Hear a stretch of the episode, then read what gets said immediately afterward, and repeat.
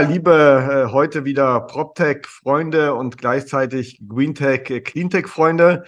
Ich bin's mal wieder, äh, Thomas Gablitter von Impact Insider Podcast. Äh, wir haben heute wieder mal einen äh, sehr spannenden Gast hier im Podcast, äh, wieder mal aus Österreich. Wir hatten ja vor, vor einigen Tagen auch einen Österreicher hier zu Gast. Es summiert sich, ja, also scheint es in Österreich gut abzugehen, was mich sehr freut. Das ist heute einmal der Dominik, er ist der Gründer von Optimus. Er wird sich gleich kurz selber vorstellen. Was, wer ist er? Woher kommt er? Äh, was war der logische Schritt äh, zu Optimus und im kurzen Elevator Pitch, was macht Optimus? Und dann steigen wir direkt in die Diskussion rein. Vielen Dank, Dominik. Ja, hallo, also vielen Dank für die Einladung beim Impact Insider. Freut mich sehr, hier auch, auch äh, ins Gespräch einzutauchen. Äh, kurz zu mir, also mein Name ist Betze Dominik, bin ursprünglich von Südtirol, also Südtirol, der nach Wien gewandert ist. Äh, bin vom Hintergrund her Wirtschaftsinformatiker, war dann gleich nach, nach meinem Bachelor, bin ich bei, bei der Boston Consulting Group eingestiegen, habe dort, hab mich dort spezialisiert im Bereich Industrie, Digitalisierung und auch Automatisierung.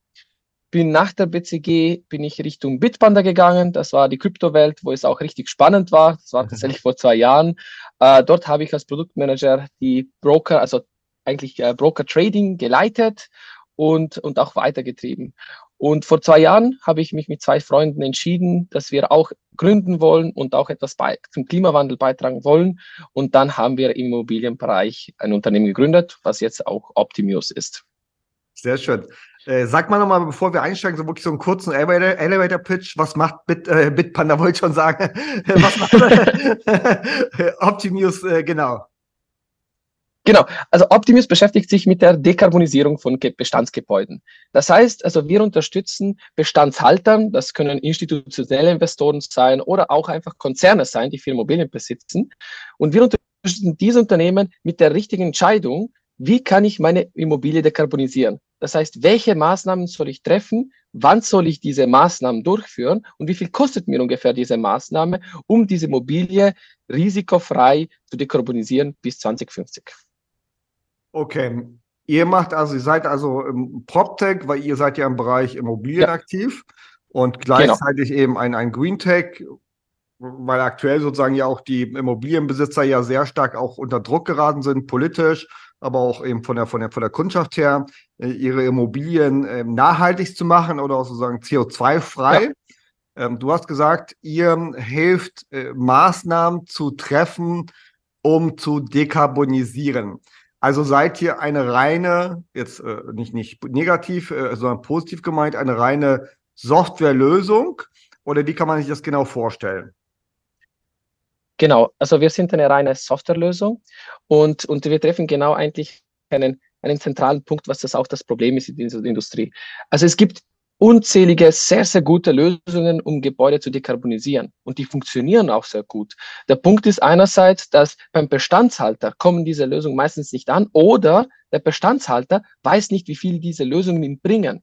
Das heißt, wir, unser Ziel ist, den Bestandshalter oder die, die Entscheidungsträger in diese Informationen in der Hand zu geben, damit er richtige Entscheidungen treffen kann und auch die Vorteile sieht von bestimmten Lösungen damit er genau sehen kann, gut, wenn ich jetzt zum Beispiel Photovoltaik einsetze, wie viel bringt mir das tatsächlich in Energieeinsparungen, ja, wenn ich jetzt bestimmte, wenn ich jetzt zum Beispiel mit Energie heize, oder wie viel bringt das jetzt mit Emissionsreduktion und wie viel bringt das mir in Richtung äh, Return on Investment? Und das sind wesentliche Informationen, die jemand braucht, ganz am Anfang, ganz früh, braucht, um Entscheidungen zu treffen oder auch um mhm. Budgets zu allokieren. Genau. Und ähm, in den Immobilienunternehmen oder bei den Konzernen, die Immobilien besitzen, äh, wer ist da für euch der Ansprechpartner? Der CEO, der CFO, der Head of? Wer nutzt eure Software sozusagen primär? Ne? Ich meine, klar, als, einmal ist es, ja. wer kauft die Software? Ja, genau, ja. Eine, eine andere Entscheidung, aber wer nutzt die Software dann operativ im Business? Ja, sehr guter Punkt. Also, wer braucht die Software? Die Software brauchen eigentlich äh, Geschäftsführer oder auch Verantwortliche von jetzt zum Beispiel Immobilienfonds. Wieso? Weil es geht hier um Risiko und es geht auch in Zukunft wird es auch um Haftungsthemen geben. Das heißt, ich muss zum Beispiel, ich habe eine Verantwortung zu meinen Shareholdern, äh, den Fonds risikofrei zu verwalten und auch wertsteigernd zu verwalten. Das heißt, ich muss schauen natürlich, dass ich jetzt äh, diese Immobilien, jetzt auch durch die Regulatorik, dass ich diese Immobilien dann auch absichere dementsprechend. Das heißt dekarbonisieren. Das heißt auch äh, zum Beispiel renovieren. Und somit sind die Geschäftsführer interessiert an so einer Lösung. Geschäftsführer sind auch interessiert in Informationen, die da rauskommen, um die richtigen Entscheidungen zu treffen. Wer benutzt jetzt auch die Software? Also die Software wird benutzt von Asset Managern, mhm. also Daily Business, aber auch von Facility Managern, das heißt eher okay. technische Leute. Und wie das funktioniert, ist folgendes. Also Asset Manager beziehen meistens die Informationen, um Entscheidungen zu treffen oder um jetzt zum Beispiel Finanzpläne zu errechnen. Ja. Und auf der anderen Seite Facility Manager, ich würde mal sagen auch Techniker, Ingenieure, die tiefer in die Immobilie eintauchen können, die befüllen die Lösung mit weiteren Informationen. Das heißt, wenn okay. zum Beispiel jetzt eine Begehung äh, passiert, dann gehen die rein und können die Informationen auf unserer Lösung befüllen, die dann wiederum alles errechnet und den Asset Management diese Information zur Verfügung stellt, um wieder Entscheidungen zu treffen. Mhm. Ich meine, was ja eine sehr wichtige Frage ist bei solchen äh, Systemen, bei solchen Softwarelösungen, äh, sind ja woher kommen die Daten? Du hast ja eben äh, kurz ja. erwähnt, dass die Facility Manager das eben teilweise, ich sag's mal, ja. händisch befüllen, aber habt ihr auch, auch Schnittstellen, APIs und so weiter, äh, äh, wo die Daten aus anderen Systemen reingespielt werden, die vorhanden sind, eben aus, aus, aus Smart Metering Geräten oder aus der Solar-PV-Anlage und aus den äh, sonstigen mhm. Systemen, mhm. die es gibt, auch SAP zum Beispiel. Äh, oder wie ist das bei euch? Ähm, äh, äh seid ihr eine offene Softwarelösung oder seid ihr closed shopped und sagt, okay, unsere äh, Daten, unsere Lösung, unsere Kunden? Also wir, wir sehen uns absolut komplementär zu den bestehenden Systemen, die die Kunden auch besitzen. Das muss auch so sein, weil Kunden besitzen zum Beispiel Systeme wie eine SAP oder auch eine Building Minds. Das sind sehr starke Systeme, sehr gute Systeme und die Kunden werden da nicht weggehen. Ja. Äh, das heißt, unser System ist komplementär. Wir lösen ein Problem, wo wir auch richtig gut sind und das ist, wie gehe ich mit der Dekarbonisierung um und wie setze ich diese Maßnahmen um und wie wirken diese Maßnahmen. Das ist unser Spielfeld und das, da, da sind wir auch zu Hause. Und damit zurück zu den Schnittstellen. Also wir können als Input, das heißt als Eingang, können wir an sich jetzt aktuell alle Daten einlesen. Das, das funktioniert aktuell über typische Schnittstelle als CSV. Mhm. Und wir können auch alle Daten wieder zurückgeben und alle Daten zurückgeben. Da wird es auch jetzt interessant. Wir können einerseits typische Daten wir rechnen in CSV, das heißt in äh, Finanzplänen und so weiter zurückgeben, aber wir generieren auch digitale Zwillinge von einem Gebäude. Das heißt, wir, wir generieren 3D-Modelle von einem Gebäude, sogenannte BIM-Modelle, mhm. reine BIM-Modelle, die sich dann der Kunde exportieren kann und zum Beispiel für eine Angebotsstellung oder für einen, einen Energieausweis benutzen kann und somit auch die Kosten drücken kann.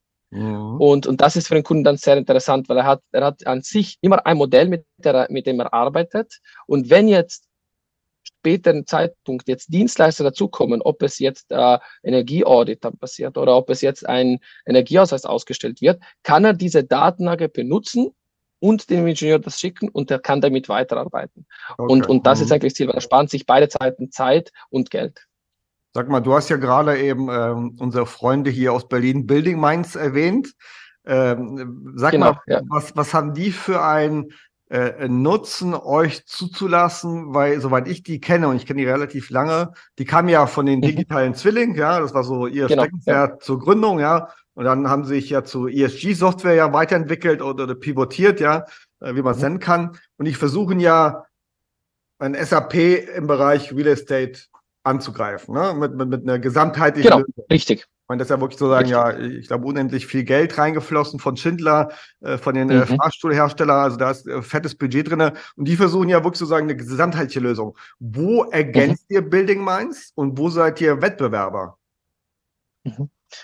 Ja, Building Minds kennen wir auch mittlerweile sehr gut. Äh, wir sind auch mit ihnen im Gespräch.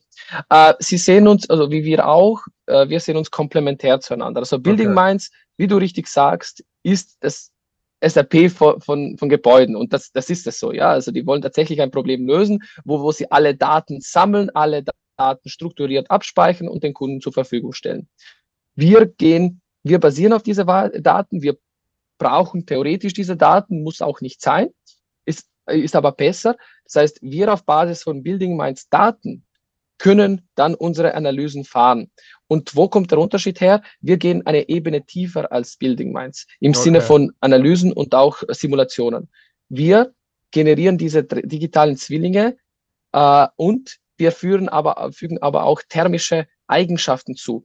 Okay. Das heißt, das heißt, wir gehen eine Ebene tiefer im Sinne von der Bauphysik. Wir sagen, okay, wie gut sind mhm. Fenster, wie gut sind Fassaden, wie gut sind, wie gut ist die Heizungsanlage mhm. und simulieren das. Das heißt, wir führen thermische Simulationen durch und das ist auch der springende Punkt. Das heißt, auch ohne Verbrauchsdaten können wir einen Energiebedarf eines Gebäudes errechnen.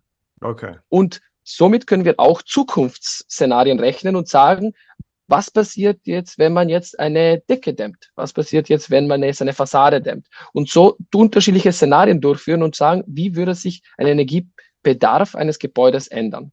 Und okay. das ist relevant okay. für äh, genau für Zukunftsszenarien, aber auch jetzt für die EU-Taxonomie.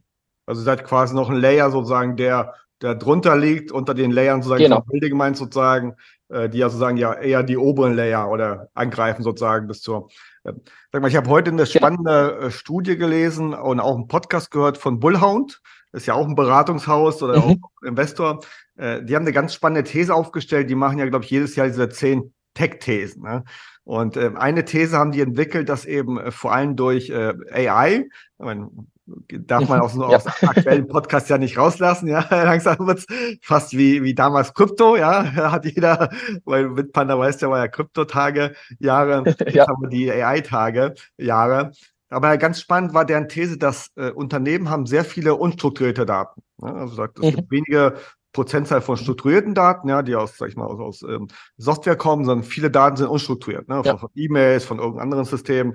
Und äh, die meinen, dass durch AI genau diese Daten zum ersten Mal überhaupt erstmal nutzbar gemacht werden können. Ja, weil da liegt so ein mhm. Datenschatz und KI kann das mhm. sozusagen ohne, dass man irgendwelche äh, Modelle aufsetzen muss durch fertige, ob es jetzt OpenAI ist, ja, von GPT oder sagen, oder GPT von mhm. OpenAI oder spezielle Modelle, die auf solche Daten zurückgreifen. Also, ich meine, es gibt ja die großen Lösungen von, von OpenAI und es gibt jetzt sehr viele mhm. kleine Lösungen, branchenspezifisch, themenspezifisch, äh, bereichsspezifisch, wie auch immer. Ähm, seht ihr das genauso und habt ihr auch bei euch einen Algorithmus, der so etwas nutzt oder sagt ihr, nee, wir sind eine gute Software, aber AI sozusagen kommt oder kommt gar nicht?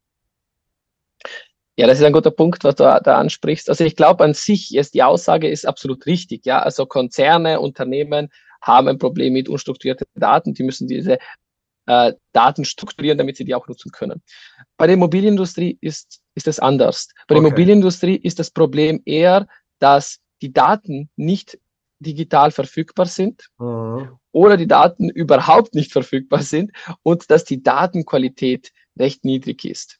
Okay. Und das heißt, man, man sieht vielleicht, man sieht Kunden, die haben nicht einmal Daten in Richtung, wie ist die Qualität von meinem Gebäude, Pläne von Gebäude sind auch oft nicht verfügbar. Und wenn man auch Richtung jetzt tatsächlich Verbrauchsdaten geht, man, hört man immer wieder, ich habe keinen Zugang dafür und ich habe auch nicht die Möglichkeit, diesen Zugang zu bekommen aktuell. Okay. Mhm. Und deswegen, das ist aktuell die, die große Herausforderung von der Immobilienindustrie.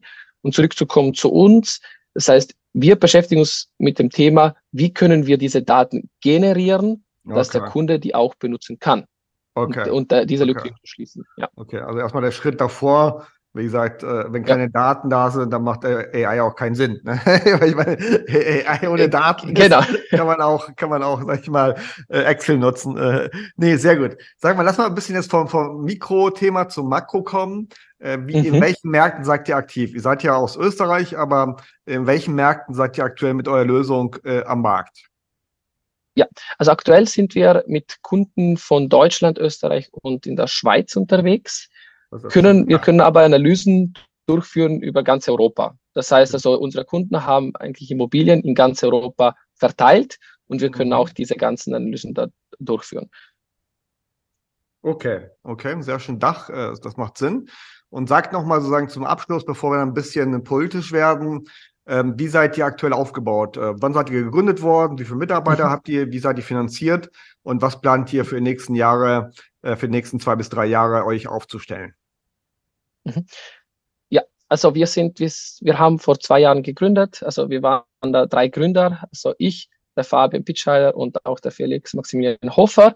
Äh, wir haben auch ich glaube, vom Anfang an schon drei gute Rollen gehabt. Also wir sind alle drei Programmierer. äh, aber ich, haben wir jetzt mittlerweile alle drei Hüte, auch unterschiedliche Hüte auf. Also Sehr ich gut. bin eher der, was mit, sich mit den Geschäftlichen beschäftigt. Der Fabian, auch von seinem Hintergrund als Architekt, ist äh, im Bereich Produkt tätig, also er verantwortet das Produkt. Und der Felix als Programmierer äh, ist dafür zuständig, dass die Software auch so läuft, wie wir versprechen. und genau, vor drei Jahren gegründet. Äh, wir sind jetzt, das, äh, das Team ist jetzt aufgestiegen auf neun Personen auf, auf neue Mitarbeiter.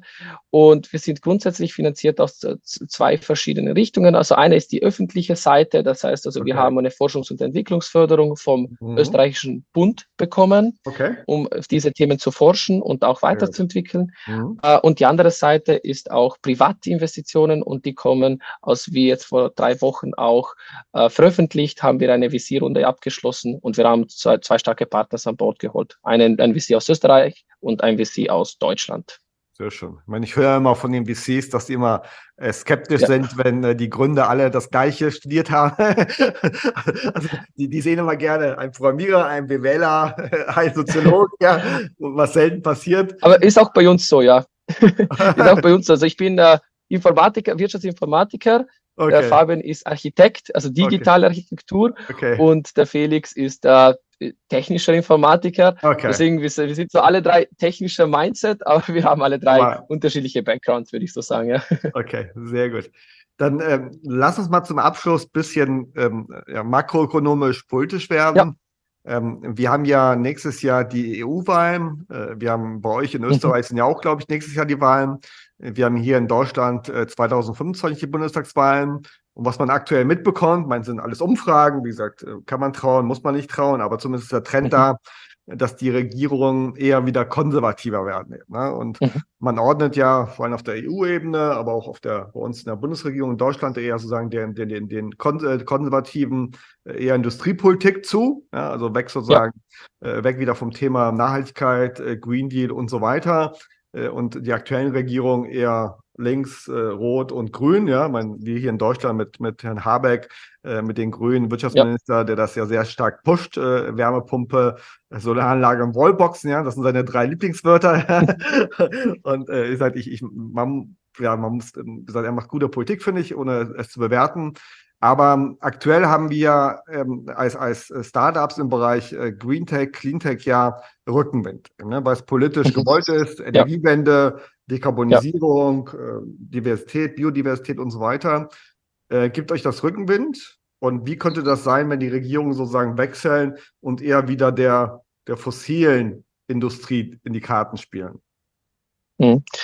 Ja, das ist ein sehr guter Punkt. Also aktuell, aktuell kann man schon sowohl sagen, dass es sehr viel Rückenwind gibt, von was wir machen, äh, weil, weil es ist einerseits, man muss die, die, also die Mobilindustrie, man muss diesen Punkt lösen, um die Klima, um den Klimawandel auch zu schaffen. Also ich, ich will jetzt auch nicht genau ganz tief reingehen. Wieso? Also das ist, glaube ich, auch an, an klar. Also es ist äh, sehr viel verantwortlich für viele Emissionen und für wesentlich viel Energieverbrauch äh, von Europa.